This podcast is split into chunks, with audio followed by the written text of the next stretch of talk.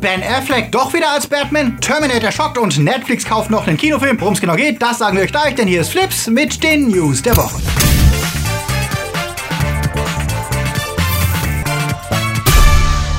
Die Themen der Woche. Stan Lee geht zu DC. Kino-Flatrate vor der Pleite. Stirb langsam wird jünger. Fortnite nicht im Play Store. Zeitzwerge in Serie. Venom beißt sich durch und aus für Musical. Flips wird im August unterstützt von unseren Flips Guardians Marc-André Schreiber, Dominik Richter, Akoya, Anja Scholz, Onno Dreipols, Two Barts, One Cup, T-Unit CB, Kati Uzumaki, Dennis Heide, Daniel Schuh, JFK Faker, der Advarslöper, Silko Pillasch, Luca Kamens und Sepp Kerschbaumer. Ein großer Dank geht natürlich auch raus an unsere Flips Junior Guardians. Vielen Dank für euren Support, denn ohne euch gäbe es kein Flips. Wenn ihr auch unter der Woche keine Flips News verpassen wollt, dann folgt uns doch auf Twitter, Facebook oder Instagram. Movie Pass, das ist etwas, von dem Kinofans hierzulande wohl nur träumen können. Es ist quasi eine Flatrate fürs Kino. Für knapp 10 Dollar konnten Filmfans in den USA damit bisher so oft sie wollten ins Kino. Klingt fast zu schön, um wahr zu sein. Und wer sich fragt, wie sich dieses geile Angebot finanzieren sollte, steht damit nicht alleine. Die Antwort ist wohl auch gar nicht, denn seit Monaten kriselte es gewaltig und die Movie Pass Herausgeber hatten Schwierigkeiten genug, Kinoketten zur Teilnahme zu überreden. Das Argument, dass die Zuschauer mehr für Popcorn und Getränke ausgeben, wenn sie für die Filme nicht einzeln zahlen müssen, zog offenbar nicht. MoviePass stand immer wieder kurz vor dem Konkurs und musste nach einem Crash ihrer Aktien jetzt die Notbremse ziehen. Sie erhöhten den Preis auf 15 Dollar und beschränkten den Zugang zu neu gestarteten Filmen. Das wirkt wie ein letztes Aufbauen meines Anbieters, der versucht hatte, den Kinomarkt umzukrempeln. Und das nicht ganz ohne Erfolg, denn MoviePass zwang dadurch die größte Kinokette der USA, AMC, ihre eigene Art von Flatrate einzuführen einzuführen. AMC's Stub A-List kostete 20 Dollar monatlich und erlaubte drei Filme nach Wahl pro Woche zu schauen, plus 10% Rabatt auf Cola und Popcorn. Was für deutsche Kinobesucher immer noch wie ein ziemlich guter Deal klingt. Sieht das bei euch aus? Würdet ihr euch eine Kino-Flatrate in Deutschland wünschen und wie viel wäre sie euch denn wert? Sagt es mir in den Kommentaren. Auf der Liste der Dinge, die ich im Leben nicht gebraucht hätte, steht neben Donald Trump, Kinderjoy und den YouTube-Trends eine Sache noch recht weit oben. Stirb langsam, Year One, die Jugendjahre von John McClane. Nachdem ich ja die Teile Teile 1 bis 3 liebe und selbst Teil 4 bis aufs Finale echt gern mochte, war ich schon entsetzt, wie endlos beschissen Stirb langsam 5 war. Ein Film, in dem John McClane zum absolut unsympathischen Arschloch mutierte und Bruce Willis sichtbar keinen Bock mehr hatte. Deswegen klingt es wirklich nicht wie eine gute Idee, ihn jetzt in eine Rahmenhandlung zu setzen, in der wir von seinen Anfängen erfahren. Angeblich will Bruce Willis selbst mitentscheiden, wer sein jüngeres Ich spielen soll. Und wenn der Film ein typisches Die-Hard-Spektakel wird, dann können wir davon ausgehen, dass es voller hanebüchener CGI-Action-Szenen steckt. Was die Figur John McClane nachhaltig ruinieren könnte.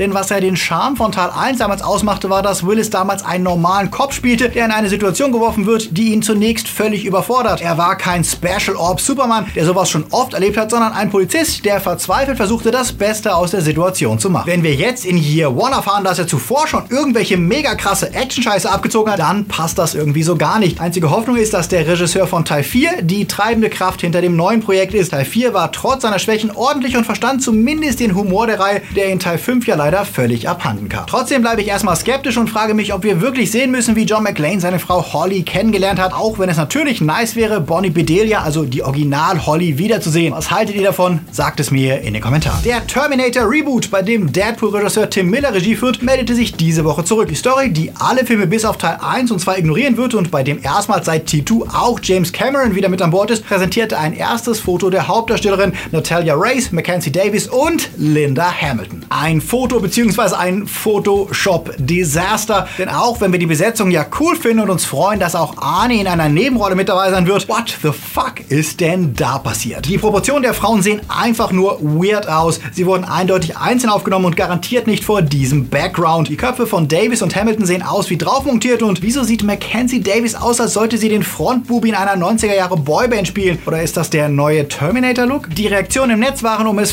freundlich zu sagen, gemischt.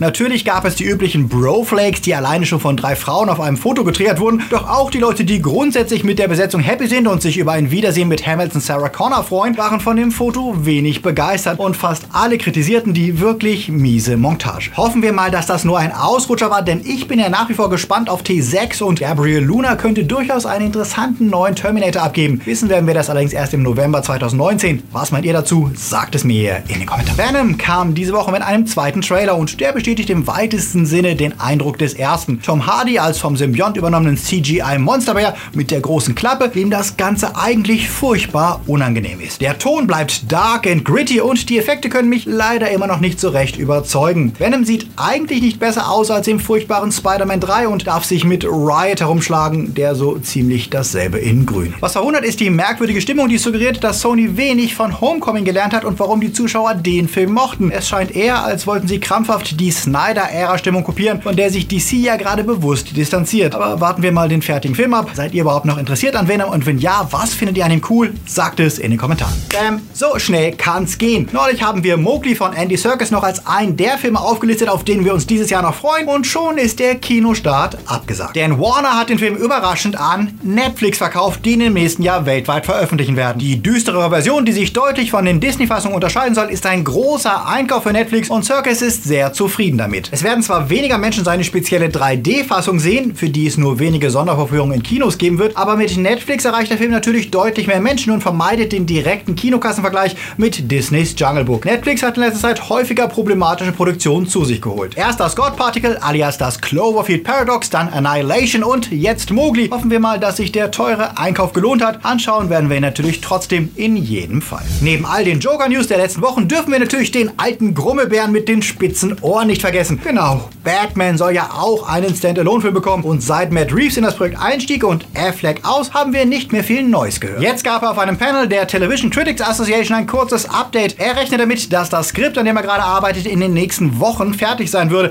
Er würde hart dran arbeiten und wenn alles schnell geht, könnte der Film damit schon im nächsten Frühling, spätestens im Sommer, in Produktion gehen. Und Überraschung, er schließt nicht aus, dass Affleck doch als Batman im Film auftaucht, obwohl die Story sich um einen jüngeren Batman dreht. Also vielleicht sehen wir ihn ja in einer Rahmenhandlung. Das lässt natürlich immer noch die Frage offen, wer den jungen Batman spielen könnte und worum es geht. Eins ist aber wohl sicher, der Film wird keine Adaption des Comics Year One, auch wenn dieses Gerücht immer wieder auftauchte. Reeves sagte, er will sich wirklich auf die Detektivvergangenheit Batmans fokussieren und eine Noir-Story erzählen, in der Batman tief in die Welt von Gotham eindringt, um einen Fall aufzuklären. Und auch wenn es düster wird, gleichzeitig meinte Reeves, er wolle nicht Nolan nachahmen, sondern seine ganz eigene coole Version von Batman finden. Na dann sind wir mal gespannt. Stan Lees Cameos gehören ja mittlerweile zur Pflichtübung jedes Marvel-Films, egal bei welchem Studio der gedreht wird. Doch der mehr als rüstige Rentner wird jetzt erstmals bei der direkten Konkurrenz auftreten. In DCs Film zur Serie Teen Titans Go tritt er als gezeichnete Version seiner selbst auf und macht sich über sich selbst lustig. Er kommt raus und sagt, hier ist Stan Lee, versteht ihr mein subtiles Cameo? Das ist ein DC-Film? Okay, ich bin weg. Das passt natürlich perfekt zum selbstreferenziellen Ton der Serie und des Films, in dem Robin genervt davon ist, dass jeder DC-Held seinen eigenen Film bekommt, nur er nicht. Und er sich mit den anderen Teen Titans anstrengt, das zu ändern. Inklusive haufenweise Seitenhiebe gegen die DC-Filme. Stan Lee lässt sich am Ende wohl sogar nochmal blicken und meint, mir egal, ob es ein DC-Film ist, ich mag einfach diese Cameos zu gerne. Und wir mögen Stan Lee vor allem dafür, dass er sich immer wieder über sich selbst lustig macht. Außerdem sieht der Teen Titans Go-Film zwar etwas schäbig animiert aus, aber trotzdem nach jeder Menge Spaß. Wer jetzt Bock drauf bekommen, sagt es mir in den Kommentaren.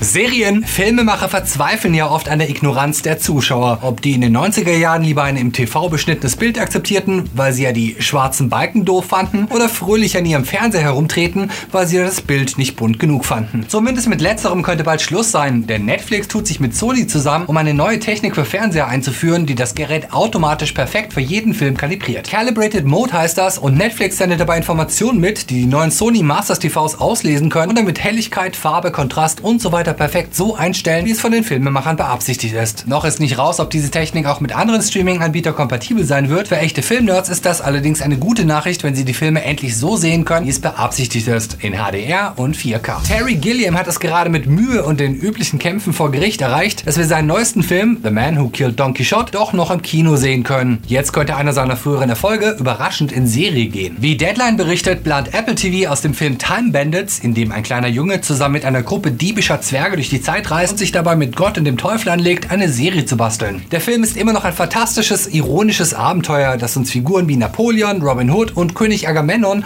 auf ähm, ganz andere Art und Weise vorführt. Wenn dieser satirische Blickwinkel beibehalten wird, dann könnte das Ganze tatsächlich eine sehr geile Serie abgeben. Und dass Terry Gilliam mitproduziert, ist ja schon mal ein gutes Zeichen. Hier würden die Zeitbanditen auf jeden Fall gerne wiedersehen. Und noch ein alter Bekannter kehrt zurück. Alf soll rebootet werden. Dass dessen Schöpfer Paul Fusco schon eine Weile mit dem Gedanken spielt, ist ja bekannt bekannt, aber jetzt scheint sich ein Sender für das Projekt zu interessieren. Warner Bros. TV überlegt laut Deadline eine neue Staffel in Auftrag zu geben und sucht Autoren. Und nachdem andere Serienklassiker ja schon ihre Rückkehr feiern durften, wäre es ja nicht schlecht, auch den katzenfressenden Melmakianer Gordon Shumway noch einmal zu sehen.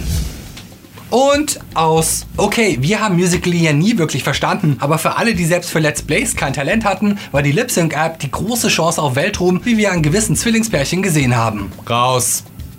Doch Musically ist tot. Der chinesische Konzern ByteDance, der Musically erst vor einem Jahr für 800 Millionen gekauft hat, stellt Musically ein und überführt alle User zwangsmäßig zu seiner schon bestehenden App TikTok. Ein brachialer Weg, einen Konkurrenten auszulöschen und dessen User zu übernehmen. Die sind allerdings wohl wenig happy darüber und finden die TikTok-App alles andere als geil, wie man im Play Store nachlesen kann. Und ob man ungefragt einfach zu einer chinesischen Firma wechseln will, sei auch mal dahingestellt. Was denkt ihr darüber? Schreibt das in die Kommentare. Es ist ja kein Geheimnis, dass ich mich auf Life is Strange Season 2 freue. Und diese Woche gab es einen neuen Grund dafür mit dem ersten Teaser. Er verspricht eine deutlich andere Stimmung als zuvor und korrespondiert auch nicht mit dem Minigame Captain Spirit, das wir euch neulich vorgestellt haben. Im Teaser sehen wir den Dashcam-Blick eines Polizeiautos, einen Polizist, der plötzlich anhält, um einen Streit zu schlichten und dann eine Explosion, die ihn wegschleudert und das Auto umwirft. Ziemlich düster. Was hat die Explosion ausgelöst? Oder vielleicht ist es gar keine Explosion, sondern ein Powerstoß einer Superkraft? Wir müssen uns gedulden, denn all will be revealed am 20.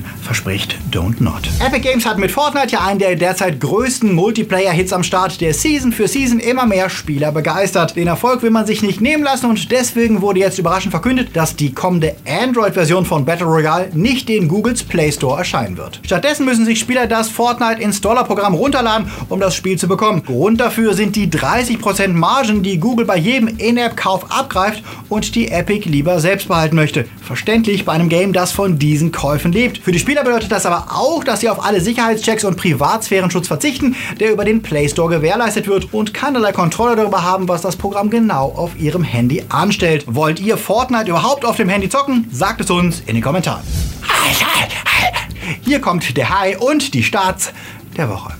Mac oder Megalodon, das ist der Urzeithai, den wir alle schon in GTA und Call of Duty gejagt haben. Jetzt kommt Jason Statham in einem Streifen, der auf den ersten Blick wirkt wie das Remake von High Alarm auf Mallorca und auf den zweiten und dritten auch. Die Story ist natürlich wieder nur Aufhänger für viele imposante High-Attacken und zum Glück nimmt sich der Film dem Trailer nach nicht allzu ernst. Ob Mac wirklich der trashige Funspaß ist und die Big-Budget-Variante von Sharknado, auf die wir hoffen, das wissen wir erst in der nächsten Woche, denn leider gibt es noch keine Presseverführung und deswegen auch keine Wertung Bewertung von der Kritik. Vollblüter klingt vielleicht nicht so spannend, ist aber ein waschechter Teenie-Thriller mit Anya Taylor-Joy, Olivia Cook und Anton Jelkin in seiner letzten Rolle. Der bei einem tragischen Unfall ums Leben gekommene Schauspieler darf hier als zwielichtiger Tim noch einmal zeigen, was er drauf hat. Die Story um zwei ungleiche Mädchen, die auf drastische Weise ihr Leben in die eigenen Hände nehmen und deren Konstellation etwas an den Klassiker Heathers erinnert, kam bei der Kritik gut an. Die Kollegen gaben im Schnitt sieben Punkte für Vollblüter alle leiden unter der Dürre, aber wenn ihr newsmäßig nicht verdursten wollt, dann folgt uns doch einfach auf Insta, Twitter oder Facebook, denn da gibt es jeden Tag frische Filmnews von uns für euch. Und falls ihr sie verpasst habt, die total unnützen Filmwissenfakten solltet ihr auf jeden Fall sehen, alleine um eure Freunde damit zu nerven. Apropos verdursten, auch wir wären schon lange verdurstet, gäbe es nicht eure Unterstützung. Genau, ich rede von euch, ihr Guardians, Junior Guardians und natürlich Time Lords, die uns jeden Monat unterstützen und deswegen hier präsentiert werden. Und viel Liebe auch an unsere Flips Patronus und Padawans. Wenn auch du uns helfen willst, die Dürre zu überstehen und dass wir auch öfter mal aufwendige Videos wie das Fakten-ABC machen können, dann werde jetzt Flip Supporter. Klick dich auf Steady oder Patreon und sichere dir nicht nur Bonus-Podcasts und andere Goodies, sondern auch, dass es mit Flips weitergeht. Denn wir haben weiterhin unser Ziel noch nicht erreicht, Flips auf Dauer zu sichern. Also werde Flips Patreon oder Steady-Begleiter oder lass uns doch einfach und unkompliziert per PayPal ein einmaliges Trinkgeld da. Den Link findest du in der Beschreibung. Die Summe kannst du selbst festlegen. Wert zum Flipsy. Das war's wieder. Wir hoffen, ihr hattet viel Spaß und danke an alle, die trotz der sengenden Temperaturen regelmäßig zuschauen. Ihr seid cool. Versteht ihr? Cool. Ähm, wir sehen uns nächste Woche wieder. Bis dahin. Läuft.